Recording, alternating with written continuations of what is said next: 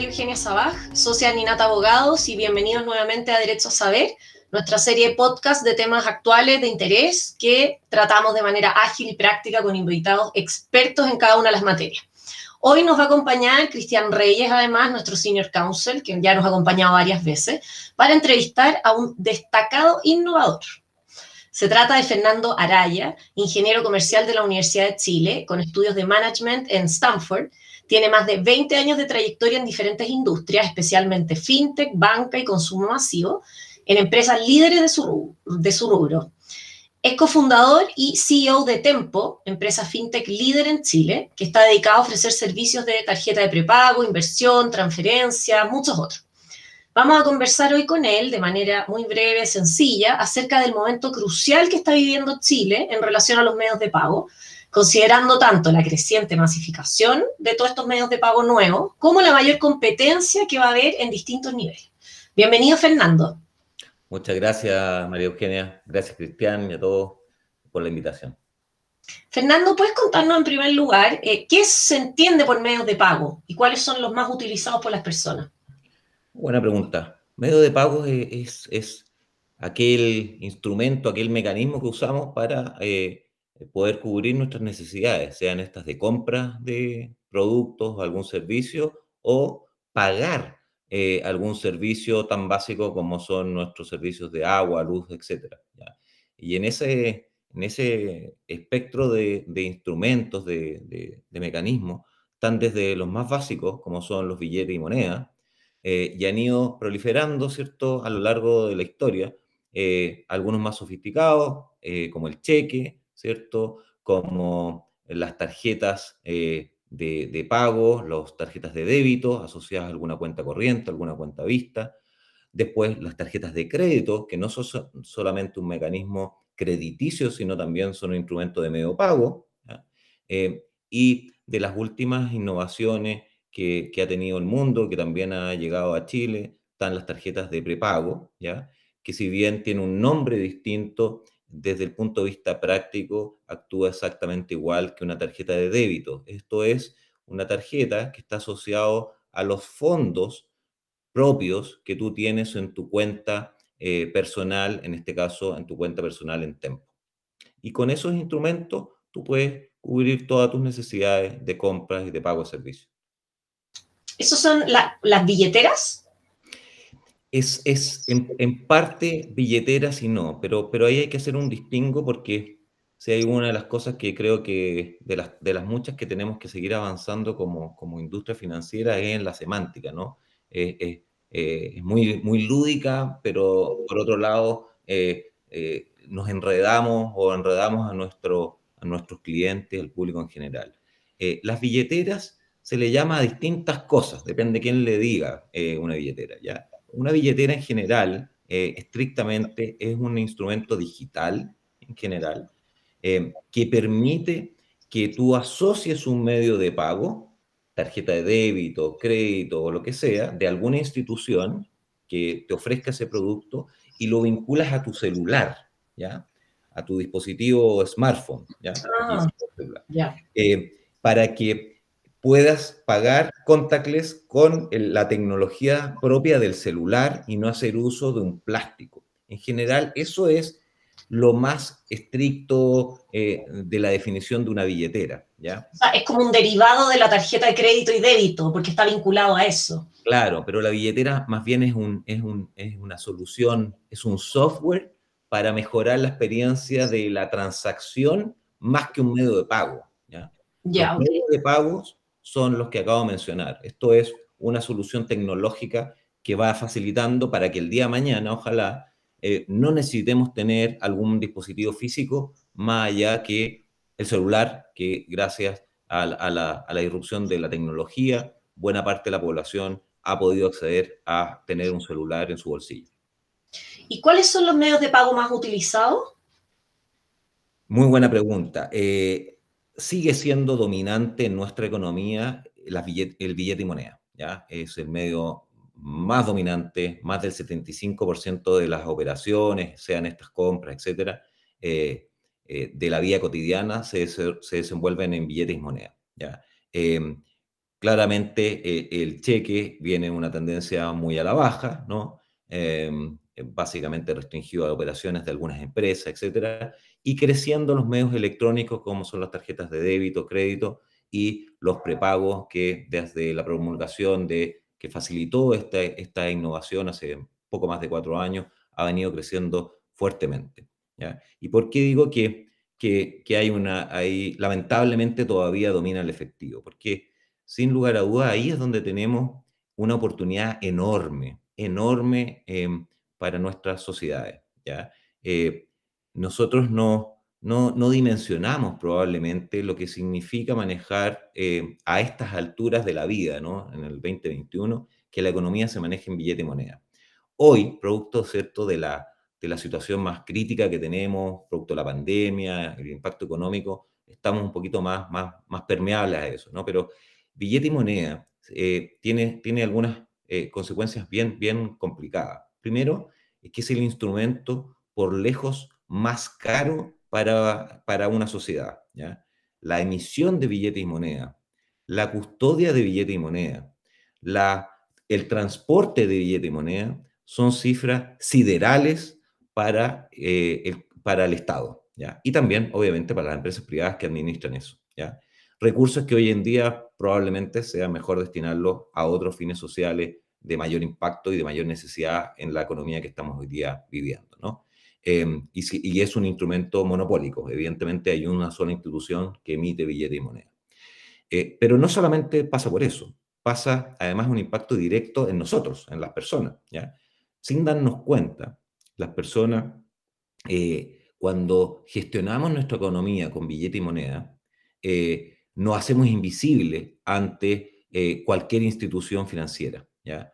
Porque no deja rastro, ¿no? De tu buen comportamiento de pago, de dónde compras, etcétera, y por lo tanto te aleja, más que acercarte, te aleja a la posibilidad de poder eh, ser más formal y el día de mañana eh, tomar un, ahorro eh, o tomar un crédito, porque no tienes un registro que esas instituciones puedan utilizar para ver tu evaluación crediticia, etcétera. Entonces, yo siempre digo, billetes y monedas te hace invisible y hacerte invisible te aleja de la inclusión financiera, terreno que se ha avanzado mucho en Chile, pero que la verdad que en los últimos 10 años los avances son bastante menores.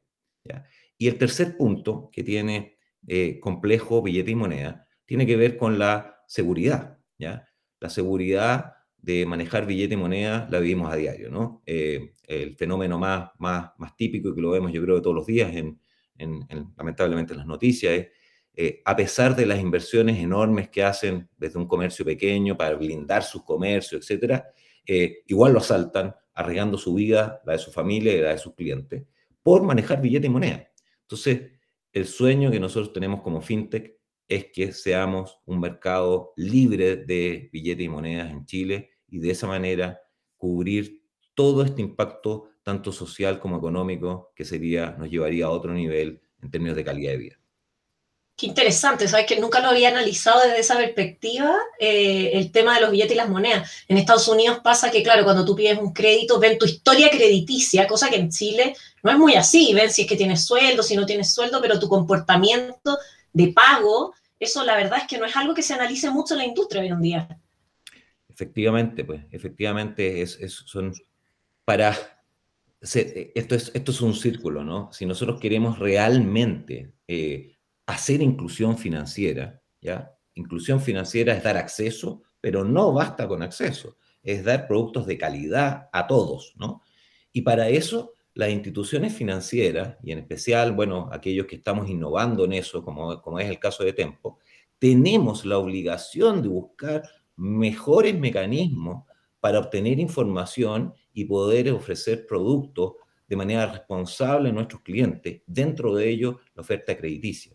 Y no solamente ahí, por ejemplo, no sé, en Tempo disponibilizamos una, una solución que es para ahorrar, ¿ya? Muy simple, que tú ahorras, se llama bolsillo, tú ahorras desde tu cuenta en un fondo mutuo de, eh, muy, muy, muy, muy, muy sencillo y seguro. Eh, ¿Y qué te permite eso? ¿ya? Lo que estamos viendo hoy día eh, en esos clientes que ya superan los 10.000 es que para ellos, para la mayoría de ellos, es su primera fuente de inversión o de ahorro formal. Ellos, ¿cómo ahorraban antes? De cuenta propia, básicamente en el típico lo ahorro en el colchón. ¿Cuál es el problema de ahorrar en el colchón? Además de los temas de seguridad, porque obviamente ante, te, te, vulneras ¿cierto? ante un potencial robo. Pero es más que eso, pues. Cuando yo voy a una institución financiera y pido un crédito, ¿cómo acredito patrimonio que tengo muchos billetes y monedas debajo del colchón? Le saco una foto, los cuento, ¿qué hago?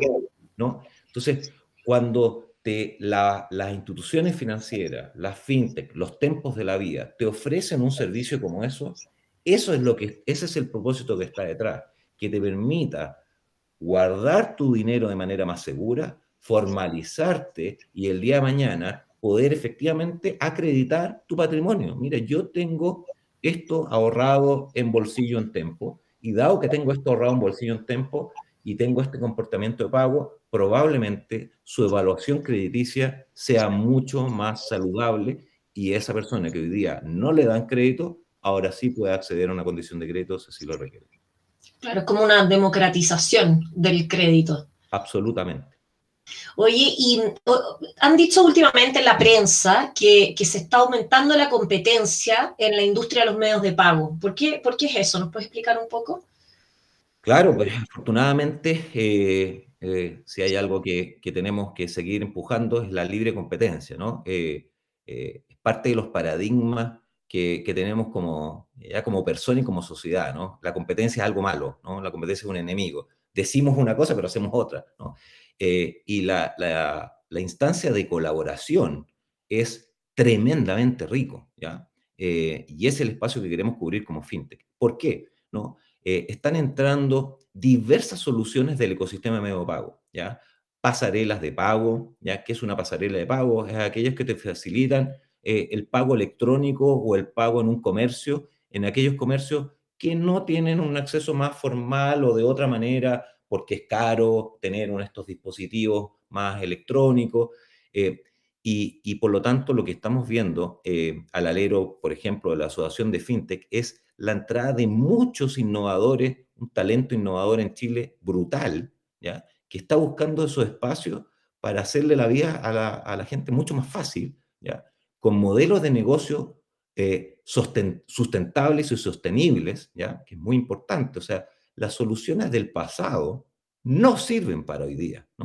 Eh, y eso obviamente nos cuesta mucho como ser humano, eh, reconocer que, pucha, era súper bueno esta solución años atrás, daba un negocio muy solvente, atendíamos a muchos clientes, bueno, pero resulta que, que, cambiamos, ¿no? Que, que, la cosa evoluciona mucho más rápido que la capacidad de nosotros como personas para asumir esos cambios. Y ahí es donde el uso, entre otras cosas, de la tecnología como un habilitador para crear modelos de negocio más livianos en costos, más ágiles y más flexibles, son, creo, la clave para poder entregar productos de mucho mejor calidad y para todos. ¿Cómo se ve esto en concreto? No sé, eh, hoy día del universo de los comercios, por ejemplo, en Chile, tenemos con soluciones electrónicas un universo todavía muy acotado, ¿ya? En donde tú puedas ir y pagar con un medio electrónico. Muy acotado, ¿ya? Sobre todo los grandes comercios, algunos medianos. Pero el universo grande de los microemprendimientos no tienen la posibilidad de recibir esos medios electrónicos. Porque los modelos de negocio de las empresas no llegan a una oferta atendible. Bueno, es uno de los terrenos que hay que innovar y para eso es eh, un resorte de todo, las empresas eh, privadas, eh, las sociedades de apoyo al giro, que están asociadas a algunas instituciones, y también la regulación que facilite esas inversiones y esa innovación. Interesante. Em, Fernando, recientemente se aprobó en el Senado el proyecto de ley que fija las tasas de intercambio. Primero, ¿qué son las tasas de intercambio? Yo creo que la gente no sabe. Muy buena, sí, claro. Eh, parte de lo que mencionaba anteriormente. Qué bueno que somos para poner nombres que, que solo lo entendamos tres o cuatro personas que trabajamos en esta industria, ¿no? Eh, la, ese es un desafío importante, hablar en simple, ¿no? Las tasas de intercambio no es más ni menos que el, el valor que reciben eh, las, las empresas que emitimos un medio eh, electrónico, sea esto una tarjeta de débito, crédito o de prepago, recibimos un ingreso eh, que es un porcentaje de la transacción que se realizó con ese medio de pago. ¿Quién te entrega ese ingreso? La marca que tiene tu tarjeta. ¿ya? Si tu tarjeta tiene una bandera, una marca Mastercard, Visa, American Express, esa institución, eh, por, por el hecho de ser tú el emisor y el responsable de esa transacción, el responsable de esos dineros, de la seguridad detrás de eso y de esas inversiones para que esa transacción opere, te remunera un porcentaje. ¿ya? Así como existen las tasas de intercambio, ese no es todo el loop, ¿ya? Ese es un ingreso. Pero hablamos de los ingresos, pero asociados a los ingresos también hay costos, ¿ya? ¿Y por qué lo menciono esto? Porque yo he hecho mucho de menos en estas discusiones que hemos tenido producto de, de, tu pregunta de la nueva ley para regular las tasas, que me parece eh, lamentable que tengamos que regular las tasas y que no seamos capaces nosotros como como ecosistema eh, de autorregularnos, ¿no? Eh, pero bueno, si, si no fuimos capaces, bueno, tiene que llegar eh, el papá y te tiene que poner reglas, ¿ya? Pero es importante ver el abanico completo, ¿ya? Porque si evidentemente las tasas quedan muy bajas, va a desincentivar la inversión, si quedan muy altas, obviamente condiciona otras cosas, pero hay que mirar, falta una vista importante a una serie de aspectos que no se han tratado fuertemente en la fijación de estas leyes, de esta ley de tasas de intercambio, como son los costos de, para los emisores, como son los costos para los adquirentes, eh, las empresas adquirentes y las empresas de pasarelas de pago, para que efectivamente el ecosistema como un todo tenga los incentivos adecuados a la bancarización de todas las personas, hombres y mujeres que habitamos en Chile. Fernando, dentro de, lo mismo que tú eh, acabas de mencionar, quería preguntarte si hay alguna, em, algunos otros factores que sea necesario eh, implementar y corregir en el sistema de pago en general en Chile, ya sea con tarjetas, con incluso hay código QR actualmente que se está desarrollando, eh, para efectos de que haya una, mayor competencia entre medios de pago. Entiendo que, que muchos de estos medios de pago no son ofrecidos por bancos, sino que por empresas no bancarizadas. Y en ese sentido también eh, entiendo que eh, implica que, podría llegar quizás a más personas eh, el acceso, digamos, a, estos medios de pago. Y, la pregunta es si, además de estos costos y estas tasas que tú mencionas, es necesario avanzar hacia otros otros caminos también para reforzar esta mayor competencia y mayor inclusión financiera. Yo creo que sí. Yo creo que sí, yo creo que hay varios aspectos. Eh, por mencionar algunos, em, yo creo que desde el punto de vista de la innovación eh, eh, en, los comercios, creo que claramente el modelo está yendo a modelos mucho más livianos, más simples y ágiles, y no por eso menos seguros, por el contrario, aún más seguros las transacciones, que son, por ejemplo, los medios de pagos de con QR, etcétera, ¿ya? y tenemos que pararnos en esa fortaleza, porque así como no, no, nos ponemos en todos los rankings y vemos que la población en Chile tiene, tiene una buena parte tiene celulares, bueno, usemos esa fortaleza para que el celular sea un medio de pago.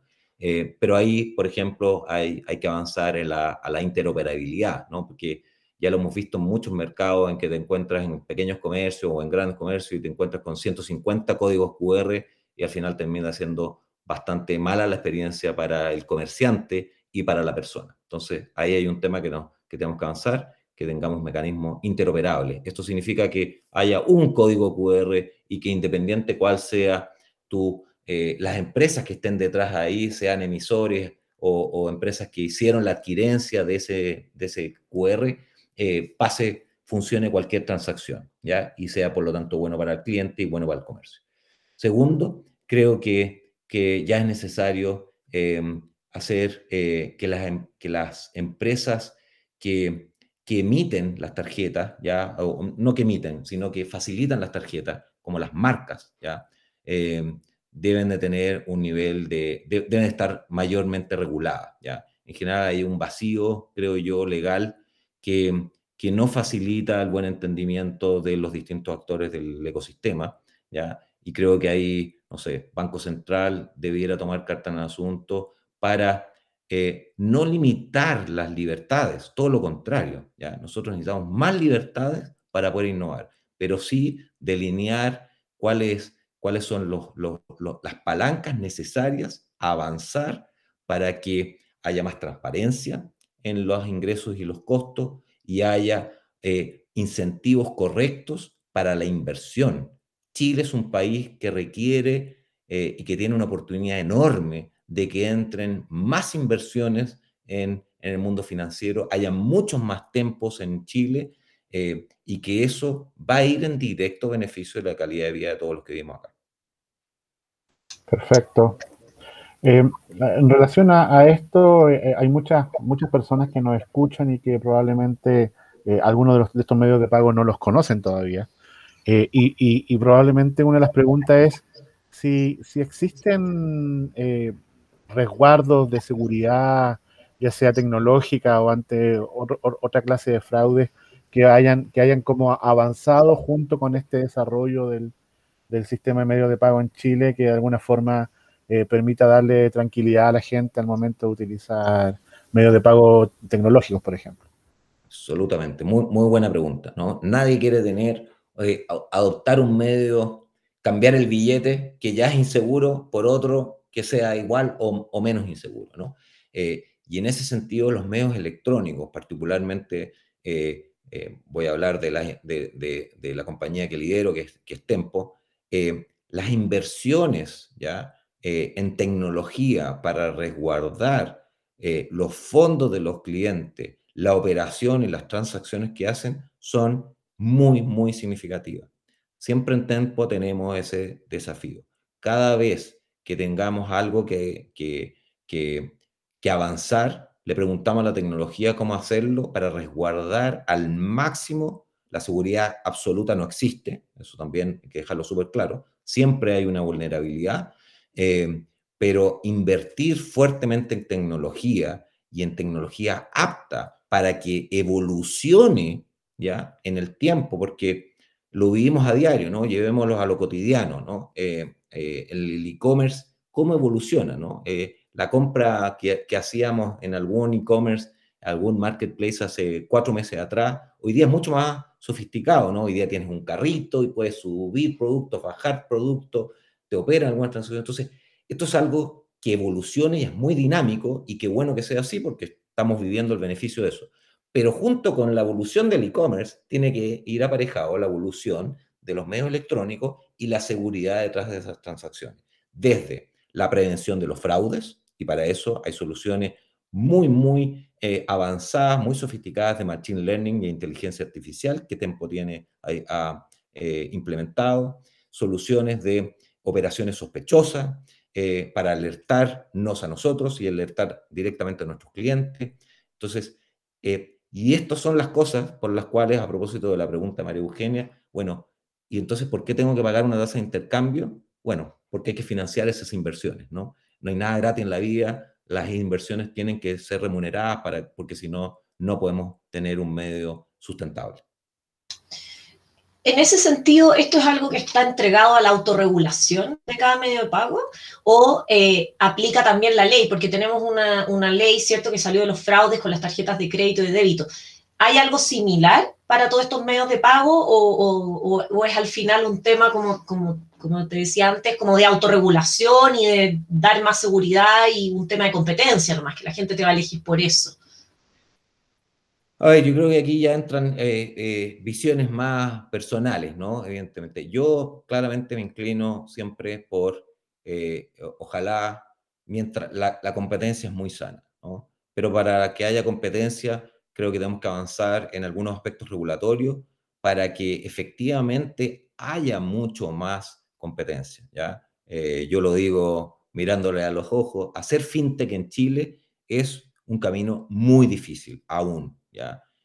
No es fácil competir en la industria que tenemos, no están hechos eh, mucho las muy pavimentadas las carreteras para que una institución que no es tradicional entre a competir con las empresas tradicionales. ¿ya?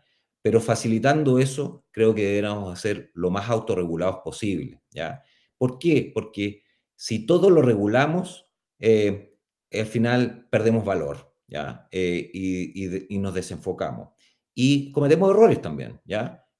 yo soy bastante crítico, por ejemplo, de la ley que acabas de mencionar, la ley de, de fraude de tarjeta. Creo que el propósito es extraordinario, ¿no? Efectivamente, si, se te comete un, acto indebido con tu medio de pago y, y tú desconoces una transacción porque te, te, robaron el medio de pago, etcétera, perfecto, la institución que tiene que cubrir eso es la institución emisora, ¿no? Eh, eh, pero el primero que tiene que hacer es, uno tiene que cuidar su billetera, ¿no? Pero, ¿qué incide ese tipo de ley? ¿Qué es lo que estamos viendo en la práctica, ¿no? Eh, es que el mal uso, pues, ¿no? Dictada la ley, dictada el mal uso. Entonces empiezo a desconocer transacciones, pero que yo mismo las hice, ¿no?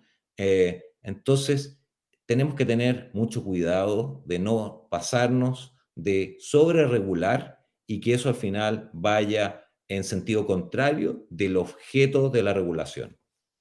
Ah, entiendo, perfecto. Oye, y para, para ir finalizando y tal vez eh, hablando como por todos los consumidores, yo por ejemplo te voy a confesar que nunca he usado este tipo de medios de pago porque como que uno no lo conoce, le da como susto. Entonces, em, ¿qué factores uno debiera tener en cuenta al momento de elegir un medio de pago u otro? Muy buena pregunta. Yo creo que lo, primero es que uno, ¿cierto? Como, como toda relación, tiene que eh, buscar sembrar eh, eh, tienen que conseguir la confianza. Entonces, ¿cuál es la institución que está detrás? ¿Cierto? Es muy importante. Eh, y segundo, ¿cuál es, eh, cuál es la, ¿cuáles son los mecanismos que dice esa institución para hacer una operación sostenible y, bien soportada? ¿ya? Y aquí quiero hacer también una, una, una aclaración. ¿no? Una cosa, aquí hemos hablado mucho de los medios de pago, ¿cierto? Y evolución de los medios de pago, pero también quisiera el, el, el scope es mucho, o el espectro es mucho más alto, ¿ya? Que es la irrupción de la banca tradicional, ¿ya?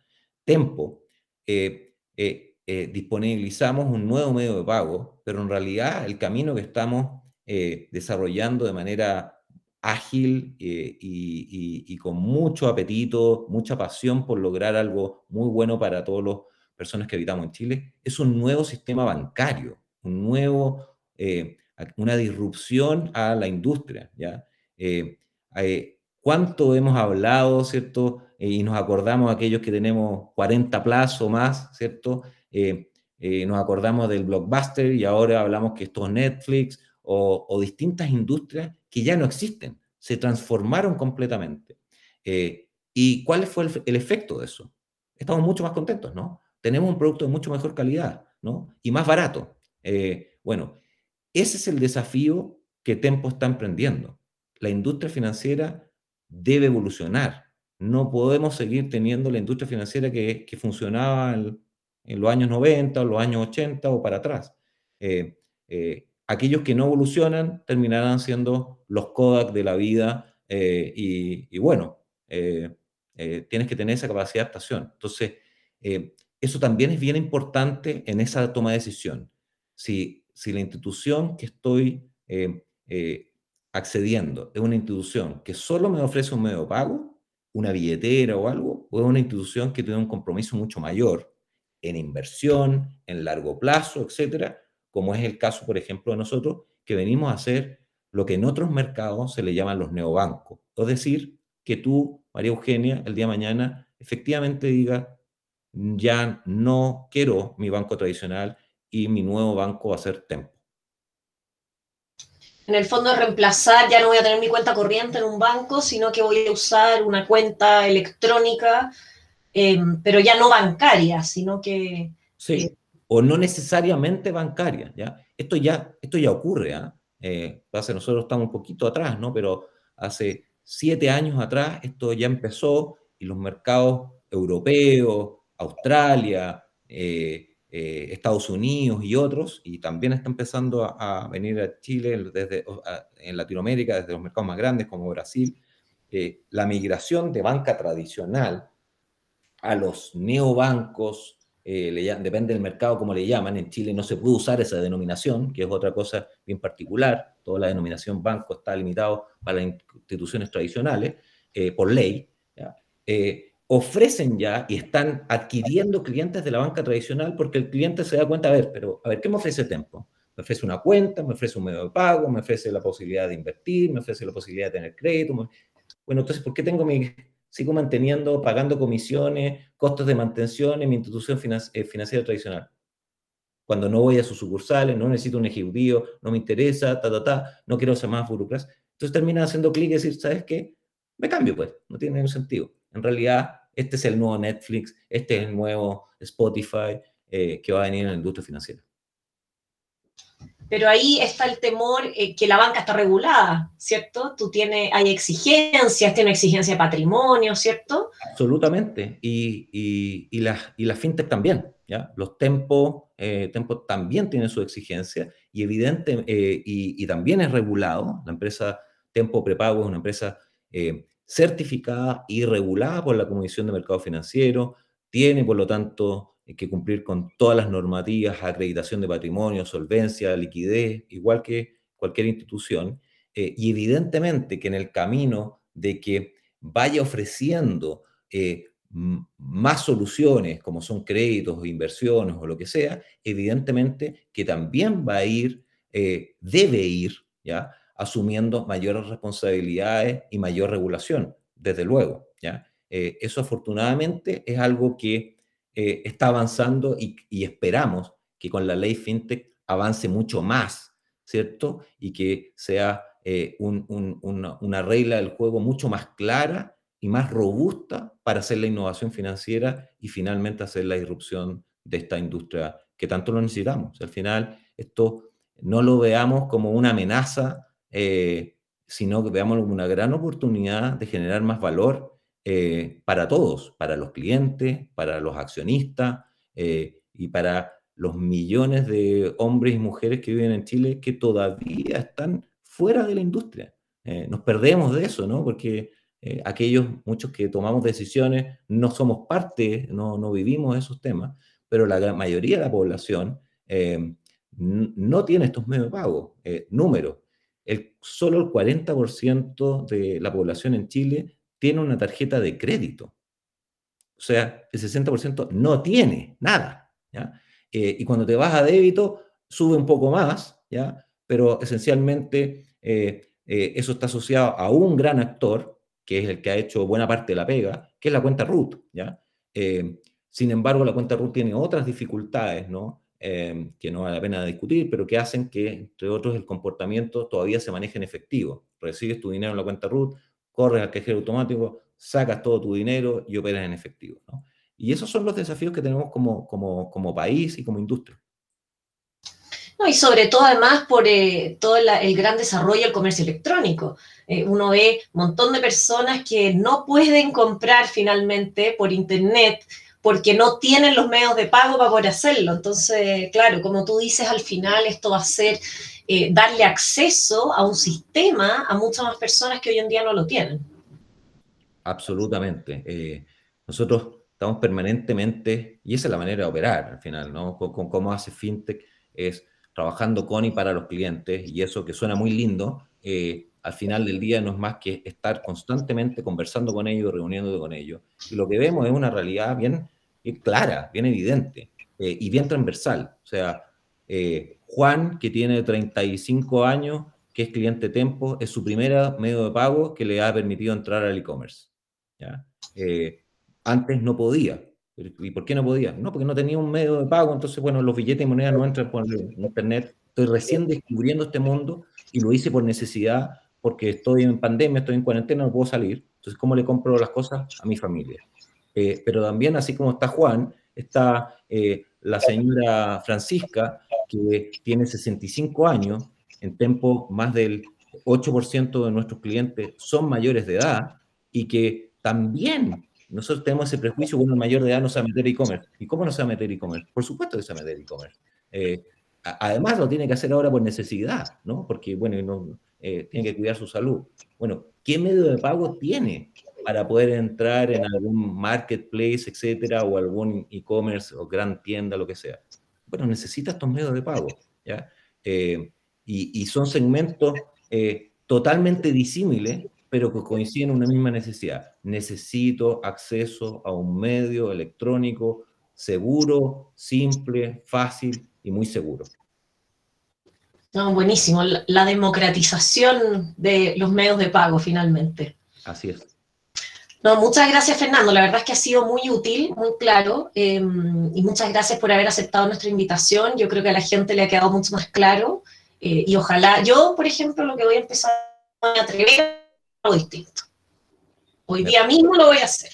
Me parece excelente. Muchas gracias a ustedes por la oportunidad. Eh, y atrévanse, prueben. Eh, vayan, vayan atreviéndose a descargar Tempo, bájenlo, pruébenlo, mándenos comentarios, mándenos innovaciones. Buena parte de las innovaciones que generamos vienen de ahí. Tenemos un espacio que se llama Crea Tempo, que es donde dicen, oye, me gustaría que Tempo tuviera esto. Excelente idea. Buenísimo, ¿no? Eh, y vamos implementándolo. Así que gracias a ustedes por el espacio eh, y sigamos contribuyendo por una industria financiera más moderna, más innovadora, que lo necesitamos como país. Por supuesto, muchas gracias nuevamente y gracias también a todos nuestros oyentes por acompañarnos. Los invitamos a que nos visiten en aninat.cl y en nuestro LinkedIn Aninat Abogados para que puedan escuchar nuestros podcasts, eh, los anteriores, ver nuestras alertas legales y contactarnos si es que lo quisieran. Hasta la próxima.